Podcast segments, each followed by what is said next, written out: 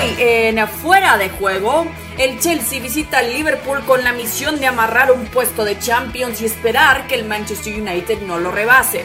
Además, la pelea por Europa en la Serie A está más ardiente que nunca, con Milan, Roma y Napoli peleando dos lugares. Y en Francia ponen a Laurent Blanc como sucesor de Quique Setién en el Barcelona. ¿Quién será el técnico culé en la próxima temporada? Con esto y mucho más, arrancamos fuera de juego. Bienvenidos a esta edición de Fuera de Juego. Tenemos muchísimo de qué platicar porque en la Premier League la, lucha por un puesto para la UEFA Champions League este fin de semana se podrá definir entre el Manchester United y el Chelsea. Está más caliente que nunca también la situación en la Serie A. Tenemos eso y mucho más en esta edición. Le doy la bienvenida a mi equipo titular el día de hoy, estelar por cierto, porque está Mario Kempes también, que hace mucho que no coincidíamos. Mario, qué gusto saludarte. Barack Feber también y Alexis Martín Tamayo. Un gusto realmente estar con ustedes, señores. Vamos a arrancar con el partidazo realmente que vimos en Anfield entre el Liverpool y el Chelsea. Le hacían pasillo también a los Reds por el campeonato. Así está hasta este momento los resultados de hoy. Aún hay dos boletos disponibles para la UEFA Champions League disputados entre el United, Chelsea y Leicester. Los Red Devils y los Foxes se medirán en la última fecha y los Blues lo harán frente a los Wolves, mientras que Tottenham aún puede colarse a la Europa League si el Wolverhampton cae ante el Chelsea y los Spurs ganan su último partido. Entonces será una fecha especial, la de este fin de semana. Como les decía, el pasillo ahí bonito de parte de los Blues, los de Frank Lampard para Jürgen Klopp, que hoy festejaban, alzaban oficialmente el título de la Premier, tanto tiempo que esperaron, no solo cuando oficialmente lo ganaron, sino también desde hace 30 años. Barak, empiezo contigo. ¿Cómo viste este partido el día de hoy con ocho goles? Espectacular por la resolución. Te saludo también con gusto, Cristina, a mis compañeros también, Mario, Alexis. Espectacular, claro, por la resolución de un Liverpool al que a pesar de que ya los récords no le van a llegar, ¿no? La situación de una temporada en la que pintaba para realmente pasar los libros de historia, bueno, pasará como, claro, el fin de la sequía del Liverpool, pero se antojaba para más. Y a pesar de eso, partidos como hoy nos demuestra el Liverpool que este club es especial, clubes que, que logran títulos títulos, pues con dinero hay muchos. Ahora, e, equipos que más allá del título hacen historia independientemente de los récords, no hay tantos. Y creo que Liverpool es uno de ellos. Dicho lo anterior, comprobamos que el Chelsea defensivamente es un desastre, que es un equipo muy peligroso, que tiene mucha calidad adelante, pero que más allá de todos los refuerzos que le están llegando para la temporada que viene, le urge dramáticamente cambiar la defensa en un marcador un poco engañoso, sobre todo en el primer tiempo, que, que, se pone arriba 3-0 el Liverpool con un error en la salida, un tremendo golazo de Keita, un tiro de esquina eh, para el 3-0, un tiro libre de Alexander Arnold antes para el segundo. Es decir, el Liverpool fue contundente, tenía al Chelsea totalmente abajo, pero el Chelsea supo recuperarse y el segundo tiempo fue un toma y daca. Sí, bien lo dices, Barak, en cuanto a la defensiva, y lo, lo, dijo el mismo Frank Lampard concluyendo el encuentro, que ofensivamente hablando, bueno, bastante bien también con la reacción que veíamos recién salidos del banquillo, tanto Tammy Abraham como Christian Pulisic también, que llamó muchísimo la atención con una asistencia y con un gol. Mario, con lo que tiene Lampard en este momento y cómo arrancó la temporada, ¿esperabas ver a este equipo de los Blues peleando por un puesto de la UEFA Champions League? Bueno, la verdad que fue sorprendente la actuación de este equipo. ¿Qué tal, Cris? ¿Qué tal, muchacho? Bueno, realmente yo creo que eh, los grandes entrenadores se hacen quizás en los grandes equipos, no en los pequeños. Y yo creo que Lampard ya, eh, si no tenía experiencia como gran entrenador, sí la tenía como gran jugador. Y yo creo que eh, entre que lleva los colores del club desde, hace, desde siempre y encima que le ha, le ha dado a entender a los jugadores lo que significa el Chelsea, yo creo que las cosas le han salido perfectamente. Y te digo más, hoy era un partido que tenía que ganar sí o sí, no importa que perdiera. Estaba dentro de las posibilidades de perder, perfecto. Yo no sé si era por goleada, pero es que vimos un partido espectacular donde los dos, uno, ahí sí que no corre la valijita ni mucho menos. ¿eh? El Liverpool ya campeón desde hace, antes de la pandemia, ya era campeón. Y sigue jugando como si todavía le faltaran tres puntos para salir campeones. Y el Chelsea sí o sí tenía que ir a buscar un resultado positivo cosa de que llegar al último partido ya con esos puntos de diferencia que le dieran la tranquilidad. Sí, exactamente. Lo más importante, a final de cuentas, ya lo obtuvo el Liverpool, pero bien dices que hoy jugó como si le faltaran tres, cuatro, cinco más con esos cinco goles, también golazos el día de hoy que vimos realmente Alexis. Por lo que comentan tanto Barak como Mario, Frank Lampard para ti ya se ha ganado un puesto para un proyecto de largo plazo con el Chelsea. ¿Qué tal, Cristina, Barak, Mario? Sí, yo creo que sí. Eh, empezó la temporada de forma irregular eh, le dimos en esa Supercopa de Europa perder por, por, penaltis contra el equipo que precisamente al que precisamente se ha enfrentado hoy. Ahí el Chelsea hizo un buen partido, pero luego, la, como digo, los inicios de temporada eh, fueron irregulares. El equipo concedía muchos goles, pero poco a poco eh, Frank Lampard se ha ido haciendo a su cargo y la verdad que el que el Chelsea, hombre, aparte de, que sea mejor o peor entrenador, es que el Chelsea tiene un equipazo. Eh, el Chelsea está peleando por lo que tiene que pelear, ¿no? que es entrar en los cuatro puestos de Champions. Lo que pasa es que hoy tenía un, rival muy duro de roer. Yo creo que el Liverpool, eh, después de la después de la reanudación de la liga, no ha sido el equipo que era antes. Creo que lo comentamos aquí en alguna ocasión cuando hablábamos de los posibles récords del Liverpool. Ahí me parecía que cuando un equipo lo tiene ya todo hecho, encima después de las circunstancias que hemos vivido, que el Liverpool no, no, no iba a mantener ese ritmo endiablado que tenía antes, pero lo que sí le hemos visto hoy es eh, dar un paso más porque en Anfield eh, el equipo sabe que tiene un récord increíble, ha culminado su tercera temporada consecutiva sin perder un solo partido en, casa, esto es un registro sin precedentes en la historia de los, de los Reds en la, en la Premier League y creo que por eso se han empleado hoy a fondo para salvaguardar eh, esa, esa racha de invencibilidad en su en su casa. Y en cuanto al, en cuanto al Chelsea, bueno, vamos a ver en la última, en la última jornada si consigue o no meterse en la, en la Champions, pero creo que Lampard se ha ganado, se ha ganado estar una temporada más en el, en el equipo. Lleva solamente dos, dos campañas en el, digamos, en el fútbol de alto nivel. Ya el año pasado hizo un temporadón en la Championship y este año en la Premier League pues creo que también lo ha hecho, lo ha hecho bastante bien. Sí, totalmente. Y más después de esta pausa por la pandemia, eh, Barak, tenemos que hablar también de lo que ha hecho el Manchester United, porque con Ole Gunnar Solskjaer también parecía que ya no daba mucho también para esta temporada y resulta que está ahora entre los primeros cuatro lugares de la Premier League, también con un partido muy importante después de haber igualado uno por uno, tiene también un partido definitivo con el que también está peleando por un boleto. ¿Qué esperas de este juegazo entre los Red Devils y Leicester City del fin de semana?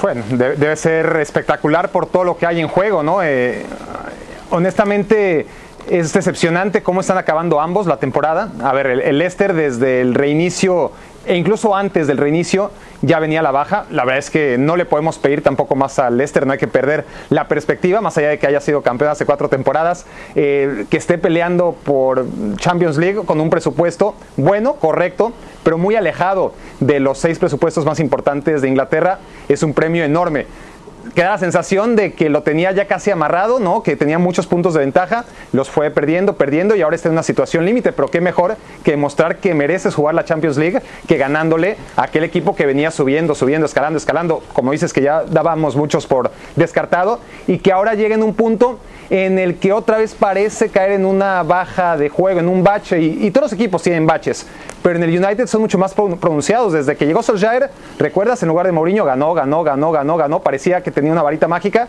después volvió a su realidad. Esta temporada al revés, eh, empezó con resultados bastante inciertos, derrotas, mejoró bastante el equipo antes de la pandemia, después de la pandemia espectacular, pero los últimos dos, tres partidos, producto de o el cansancio, o la relajación y equipos como el United, como ha venido en los últimos cinco años, no se puede permitir la relajación o de todo un poco, ¿no? Un poco de agrandarse, un poco de que repite la misma alineación prácticamente cada tres días. Todo esto es efectos de que un Bruno Fernández que venía desarrollando un fútbol que no puedes jugar todos los partidos como venía jugando el portugués, pues bueno, una baja pequeña del jugador de Sporting me parece que está quitándole puntos que ahora mismo tendrían al Manchester United con la Champions amarrada. Bueno, tendrán que luchar un último partido en contra del Leicester y va a ser precioso. Sí, es increíble y nos encanta realmente que cierren así las temporadas, al menos que se estén jugando algo que es muy importante también. Pero en fin, nosotros seguimos platicando un poco de la Premier League porque tendremos a dos equipos nuevos también para la próxima temporada y obviamente tenemos que hablar del Leeds United, de lo que hizo Marcelo, Marcelo Bielsa después de 16 años de ausencia de este equipo en primera división. Eh, Mario, ¿te esperabas esto del loco Bielsa que llegó apenas en el 2000? 2018 al equipo ahora que se encuentra con el ascenso? Bueno, es sorprendente, es sorprendente porque siempre lo dijo, yo no hablo en inglés y para hacerse entender no sé cómo habrá hecho, pero de cualquier manera yo creo que el Loco Bielsa es un, es un entrenador que sabe mucho, conoce mucho, eh, espía mucho también, pero de que cualquier manera, eh, donde estuvo, que, que, sube ahora la Premier, va a ser totalmente diferente. Yo creo que va a tener que buscar refuerzo, no es fácil la Premier, y sabemos mucho, mucho que, que vemos la liga, la liga inglesa, que suben un año y el año siguiente puede llegar a bajar. Por eso yo creo que lo que hizo es meritorio. El año de la sorpresa, el Liverpool campeón y el Leeds campeón y sube. Es decir, histórico lo que ha pasado este año en Inglaterra. Sí, exactamente. Y pensando entonces en que tendrá que darlo todo también para la próxima temporada. de Alexis, con el regreso del Leeds United, ¿qué tan importante es para la Premier League que no ha visto este equipo desde el 2004? Bueno, estamos hablando de un equipo eh, absolutamente histórico en Inglaterra. Eh, de los, si quitamos a los seis grandes de la, de la liga inglesa, eh, el Leeds United es el séptimo equipo más televisado de toda Inglaterra, es el equipo que atrae, el séptimo equipo que atrae a más gente en el, en el Reino Unido, es un equipo con con una historia enorme, fue subcampeón de Europa en los años, en los años 70 y fue el último campeón eh, de, la, de la vieja Division One antes de que se iniciara la, Premier League y la verdad que es un equipo que tiene un montón de, un montón de seguidores, no solamente los famosos que todos conocemos, sino que eh, atrae a muchísima gente em, y la verdad que va, va, a tener un seguimiento enorme, más aún estando ahí, estando ahí Marcelo, en el que Víctor Horta, que es el director deportivo del, del Leeds, confió desde el primer día eh, estaban teniendo muchos problemas económicos. Yo recuerdo, recuerdo coincidir con él en el Mundial de Rusia eh, y fue ahí cuando me dijo que iban a fichar a Bielsa y me dijo, mira, eh, todo el dinero que tenemos, que es muy poco, lo vamos a, lo vamos a gastar en Bielsa. vamos a mantener el equipo, pero yo confío 100% en Bielsa y me la voy a jugar a, a Caro Cruz. El primer año no le salió bien del todo, aunque es verdad que estuvo casi toda la temporada eh, primero en la clasificación, pero al final se cayó y en los playoffs no pudo ascender. Pero mira, el propietario mantuvo su confianza tanto en Víctor como en, como en Marcelo y a la segunda ha ido a la, a la vencida y además lo han hecho con mucha, con mucha holgura. Por cierto, que el final de hoy de la, de la Championship ha sido, eh, ha sido tremendo. Una de, la, una de las noches más increíbles en la historia de la, de la segunda división inglesa que probablemente es la, es la segunda mejor división del, del mundo, cómo, cómo, se ha quedado fuera del playoff el Nottingham Forest, eh, perdiendo 1-4 en casa gracias a los cuatro goles que ha metido el Swansea con un autogol en el último minuto, el Brentford se ha quedado fuera del ascenso directo, perdiendo en casa contra un equipo que gracias a un gol en el añadido se ha salvado del, del descenso a, a League One, ha sido, ha sido tremenda la jornada de hoy. Sí, exactamente. Y definitivamente son de esas historias en el fútbol que realmente nos encanta. Ojalá le vaya bien a Leeds United, al menos pensando en la temporada nueva que se acerca para la Premier League. Pero nosotros nos vamos a enfocar un poco ahora en la Serie A. Así están los resultados de este miércoles. El Inter se aleja del título después de igualar sin goles frente a la, a la Fiorentina. El Napoli perdió ante el Parma como visitante. Leche derrotó al Brescia 3 a 1 y la Roma goleó sin piedad, seis goles a uno en el Spal. Sabemos que por ahí están peleando eh, por puestos de la UEFA Champions League, la UEFA Europa League, también Lazio, eh, también por ahí que quería seguir presionando eh, a la Juventus, sin embargo no fue lo que sucedió. Así está la Juve a un triunfo de ser campeón de la Serie A y jugará el día de mañana frente al Udinese. Barak, en esta pelea por los boletos a Europa, sabemos que el Napoli ya tiene sí asegurado su boleto a la UEFA Europa League para la próxima temporada por ser campeón de la Copa Italia. Pero ¿a quién más te gustaría ver para la próxima temporada pensando en que la Roma hoy aplastó al Spal seis goles por uno? Sí, yo, creo que los puestos están bastante encaminados, ¿no? Eh, está ese matiz, ¿no? De que si el Napoli no logra acabar entre los seis primeros, entonces tendrá que ejercer su, su pase a Europa de manera directa por la vía de haber ganado la Copa y con eso ya obstruye la posibilidad de que el séptimo lugar pudiese llegar a la Europa League. Pero salvo ese, ¿no? el, salvoconducto que tendría que usar el, el Napoli en caso de no acabar entre los seis primeros, yo creo que Roma y Milan lo tienen prácticamente cocinado. Milan que acabó muy bien la temporada, la verdad es que acabó la primera vuelta, parecía más probable que acabara peleando puestos de descenso que, amarrando hasta con cierta tranquilidad, como lo está haciendo ahora mismo su pase Europa. Y lo demás, pues son equipos que no lograron generar desde la primera vuelta una consistencia que les permitiera estar donde apuntaban ¿no? Eh, sus proyectos. Una Fiorentina que otra vez quedó muy lejos y que vuelve a ser decepcionante. Un Sassuolo que esta temporada fue de menos a más, pero tampoco le alcanza. Pero los seis que creo que todos sabemos son los favoritos torneo a torneo, más allá de los problemas en los que se metió el Napoli a principio de temporada, más allá de la inconsistencia de la Roma, más allá de lo que ya decíamos del Milan, creo que son los seis equipos más poderosos, sobre todo un Atalanta, ¿no? que, que ya tenemos que empezar a contar con ellos desde hace tiempo. Lástima que la liga también para ellos empezó de manera no tan sólida como está acabando, ¿no? Porque sin más lejos, si, si, al Atalanta no le marcan ese penal, o, dicho de mejor manera, si Muriel no comete esas manos muy inocentes contra la Juventus en los últimos minutos, el Atalanta ahora mismo estaría dándole mucha vida a una Serie A que honestamente ya no la tiene porque nadie pudo competir con la Juventus. Mérito a la Lazio también, ¿no? Lazio y Atalanta, la verdad es que son equipos que no tendrían que estar tan arriba por presupuesto, pero han hecho las cosas tan bien que están por encima de proyectos que tendrían que estar peleando Champions o incluso Scudetto y ahora mismo están peleando Europa League, como son Milan o Roma. Sí, exactamente. Y da gusto ver a equipos como el Milan también, eh, Mario, con jugadores protagonistas como Zlatan Ibrahimovic. Al, y lo que dicen en este momento es que se espera que no lo veremos en la próxima temporada, pero siempre es una buena historia cuando eh, involucramos al sueco Ibrahimovic. ¿Qué esperas de este Milan y Roma pensando en la oportunidad entonces de pelear por un campeonato de Europa en la Europa League? Bueno, me parece bien, son dos grandes equipos, tienen mucha historia a sus espaldas y eso hace de que la Europa League se vea un poco más reforzado, si cabe la palabra, con equipos de, este, tamaño. Pero que de cualquier manera, creo que Latan pensamos todo que se iba a ir de paseo a Italia y sin embargo ha dado un rendimiento espectacular. ¿Por qué? Porque tiene un amor propio que muy pocos jugadores lo pueden llegar a tener después de ganar tanto como ganó. De cualquier manera, el Milan eh, anduvo, la segunda parte anduvo mucho mejor que la primera. Nunca pensé que podía llegar ni siquiera a la Europa League y sin embargo ahí está. Y la Roma, dentro de todo, eh, un equipo que también, hay muchos equipos grandes en Italia que se acuerdan de jugar demasiado tarde y a lo mejor no, no les alcanza. Bueno, a estos dos casi justito, justito les puede llegar a alcanzar para, para subirse a ese tren de la Europa League.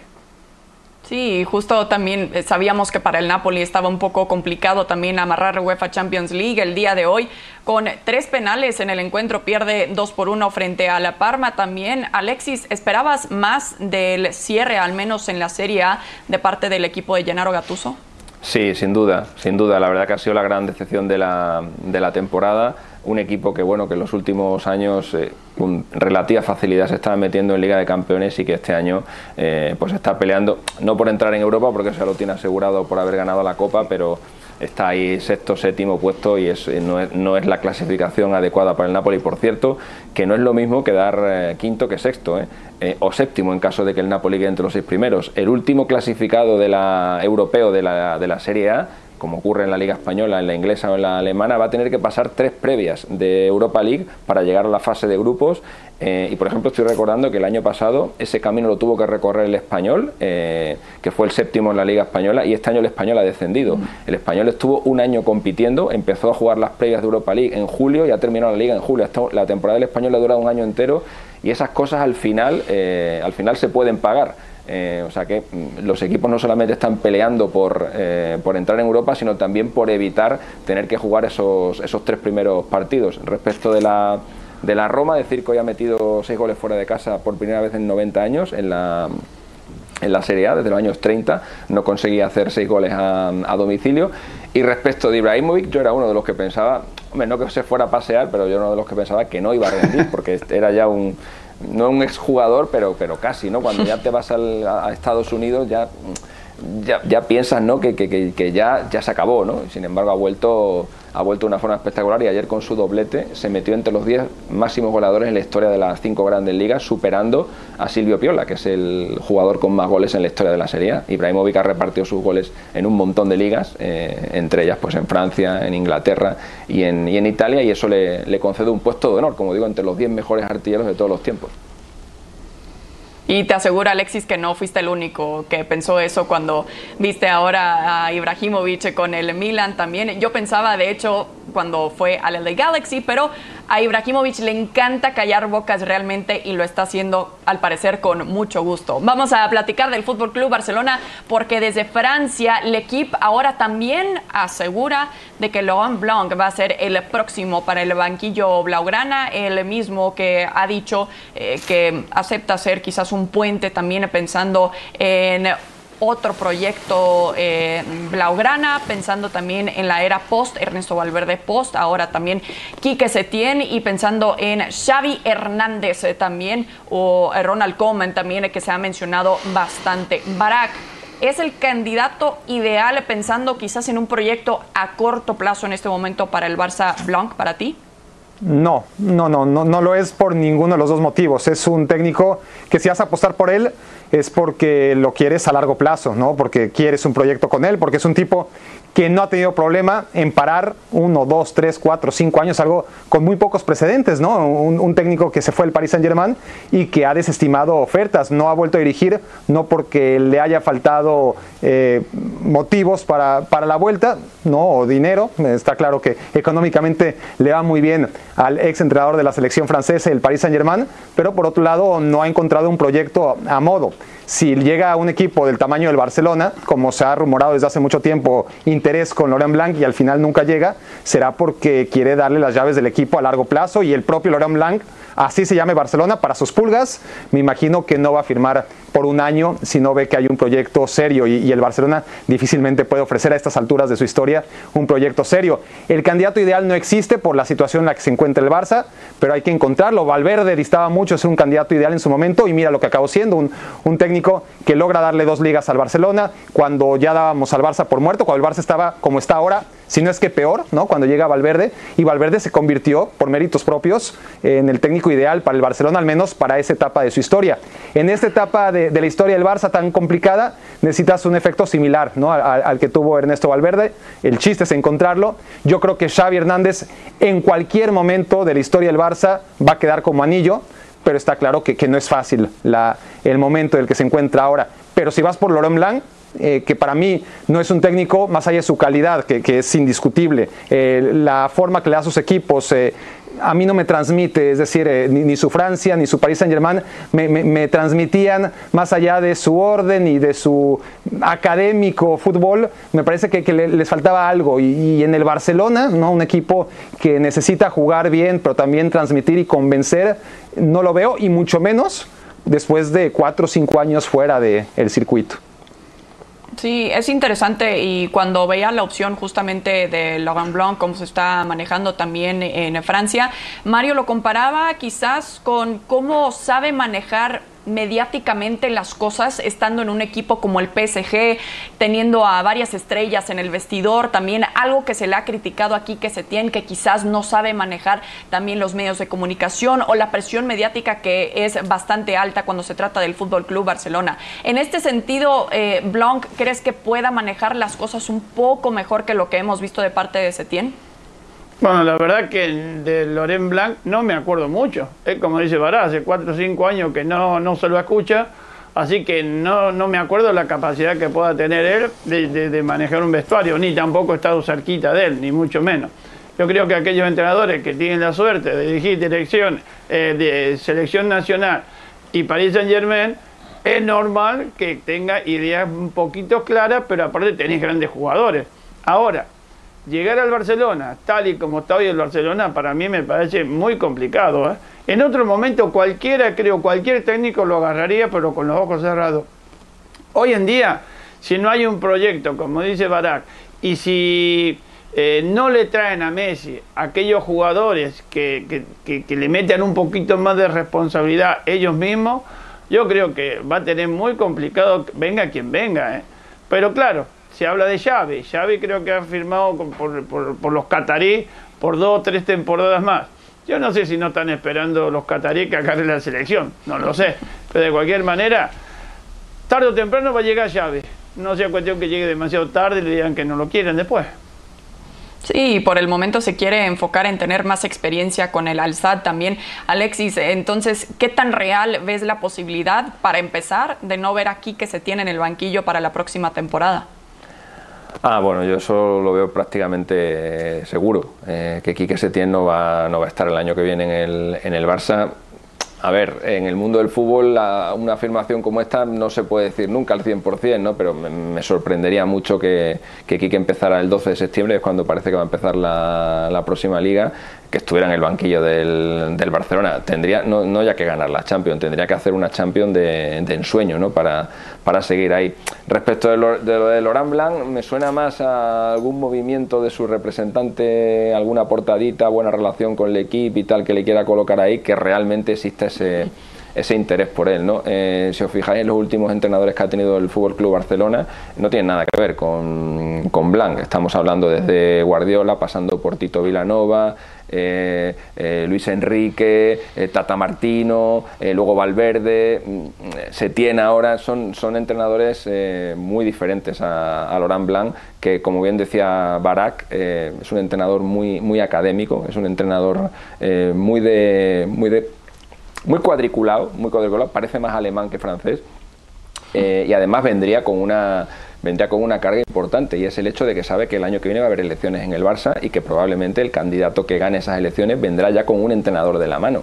Con lo cual prácticamente estamos hablando de que Laurent Blanc, eh, en caso de que todo esto fuera cierto, que insisto que a mí no me consta que sea, que sea así, eh, Blanc vendría con un billete de ida y vuelta, ¿no? Eh, porque en cuanto eh, a un candidato ganar las próximas elecciones, no hablo ya de Xavi, sino cualquiera que se presenta a las elecciones, supongo que vendría con alguien de la mano y, y, Blanc saldría por la, por la puerta, ¿no? Así que no, no me parece que sea una una realidad el hecho de que, de que Blanc vaya a entrenar el año que viene al, al Barça. Entre otras cosas porque tampoco veo la relación con Messi y ya sabemos que eh, aquí el, al, primero y al último que se le pregunta es a, a Leo, con lo cual no, no, no, no, me, no me cuadra.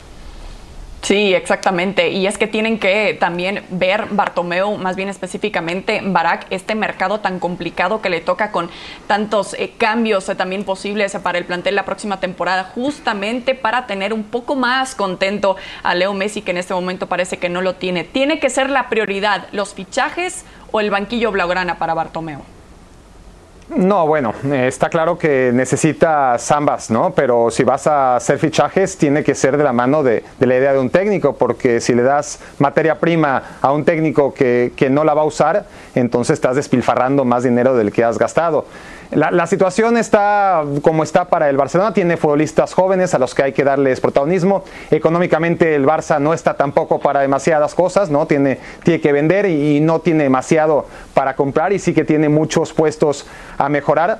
Así que sí, lo, lo, primero es un entrenador que trate de sacar el mayor rendimiento de lo que ya hay en el Barcelona con una inversión mínima y eso en las circunstancias en las que estamos claramente es el mayor reto. A favor, y mira que yo tengo muy, muy, muy poquitas cosas a favor que decir de la junta directiva que ahora preside Bartomeu, normalmente ha acertado con los entrenadores, eh, salvo excepciones, acertó con Luis Enrique, acertó con, bueno, previamente Rosell con Villanova, acertó con Valverde, y bueno, donde no acertó claramente fue ahora, ¿no? Cuando, no por traer aquí que Septién, sino por no echar a Valverde cuando tenía que echarlo, ¿no? lo echó cuando ya era demasiado tarde.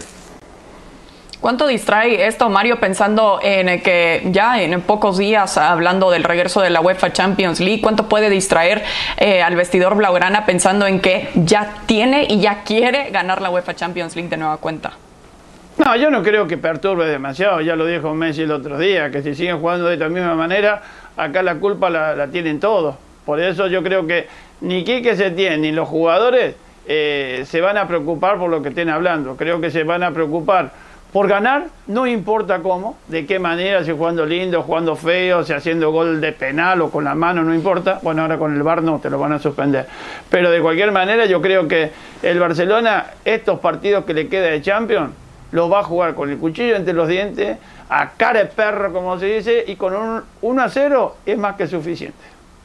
Alexis, ¿y, le alcanza con eso para el Barça para cerrar? No es, no es favorito, ni mucho menos para la, para la Champions. Lo hemos visto al final de la, de la Liga, donde ha tenido dos buenos partidos, el del Alavés y el del, el del Villarreal, pero luego rápidamente volvía otra vez a tener un mal encuentro. Yo, no, para mí no está ni entre los cuatro candidatos. Perfecto. Mario Kempes, Barak, Feber, Alexis, Martín Tamayo, un gusto como siempre platicar con ustedes en Fuera de Juego. Nos vemos a la próxima.